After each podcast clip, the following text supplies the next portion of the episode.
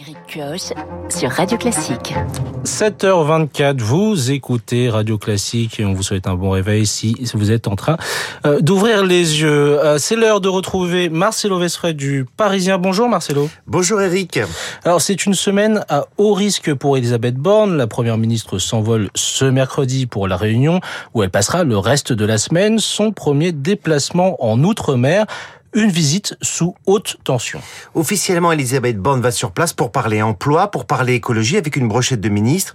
Mais en réalité, c'est elle qu'on scrutera tout particulièrement. Beaucoup de journalistes euh, se sont inscrits à ce voyage. Ils veulent la voir, la première ministre, aux prises avec la colère sociale.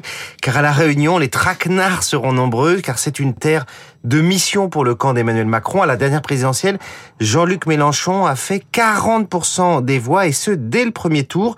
Ce sera donc un test pour Elisabeth Borne qui aurait pu choisir une destination plus paisible avant d'aborder son premier anniversaire à Matignon. Ce sera le 16 mai.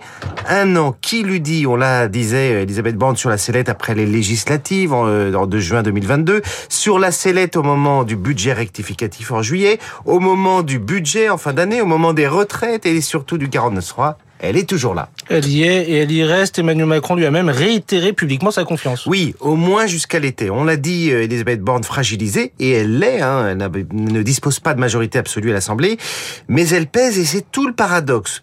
Le passage de l'âge légal de 65 ans, ce qui était dans le programme de 2022, à 64 ans, c'est elle.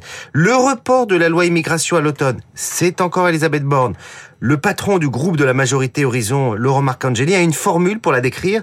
Elisabeth Borne, c'est un roseau. Elle est fluette, mais elle ne rompt pas.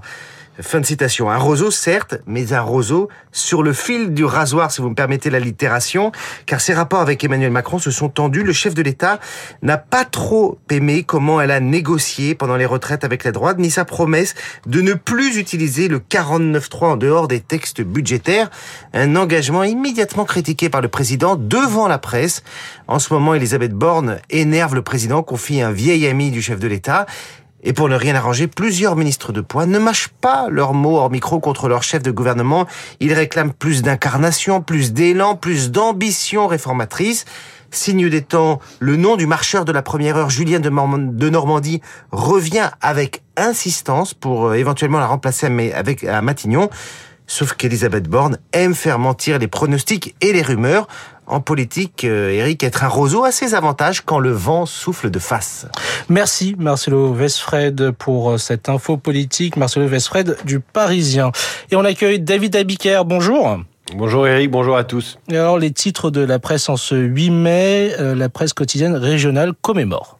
Perpétuer la mémoire, titre le journal du centre. Marcel Prieux, 97 ans, fait lui la une du Maine Libre. Il a vécu la victoire de 1945 et témoigne. Le Midi Libre célèbre quant à lui les femmes qui ont résisté quand le journal de Saône-et-Loire rend hommage à Lucienne André, la résistante oubliée.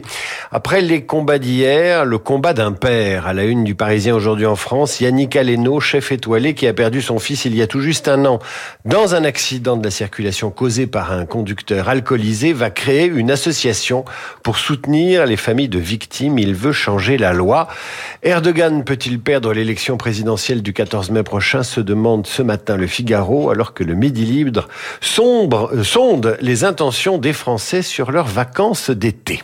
Merci David Abiker. On vous retrouve tout à l'heure à 8h30 pour votre revue de presse complétée. On accueille Renaud Blanc, bonjour. Bonjour Eric. Et la matinale de Radio Classique continue avec vous et avec Guillaume Durand au programme Les guerres passées et actuelles. Effectivement, hein, vous le savez, Emmanuel Macron rendra hommage à Jean Moulin aujourd'hui à Lyon. Jean Moulin, le héros oublié, c'est le titre du livre que lui consacre l'historien Fabrice Grenard. Il sera mon invité à 7h40. L'armée des ombres et Jean Moulin en ce 8 mai avec Fabrice Grenard juste après le journal de Charles Bonner. 8h05, nous serons en ligne avec le docteur Benjamin Davido, infectiologue à l'hôpital Raymond Poincaré. Le Covid n'est plus une urgence sanitaire de portée internationale selon l'OMS, l'Organisation mondiale de la santé. Est-ce la fin du virus? Doit-on relâcher la vaccination? Est-on prêt en cas d'une nouvelle épidémie? Benjamin Davido. Euh, dans le journal de Lucille Bréau, 8h15 dans les stars de l'info, Guillaume Durand recevra le, général Jérôme Pellistrandi, rédacteur en chef de la revue Défense nationale. L'Ukraine, bien sûr, mais aussi la réorganisation de l'armée française et les priorités pour les années à venir. Jérôme Pellistrandi dans trois quarts d'heure. Vous n'oubliez pas Esprit Libre. Comme tous les lundis, c'est Luc Ferry.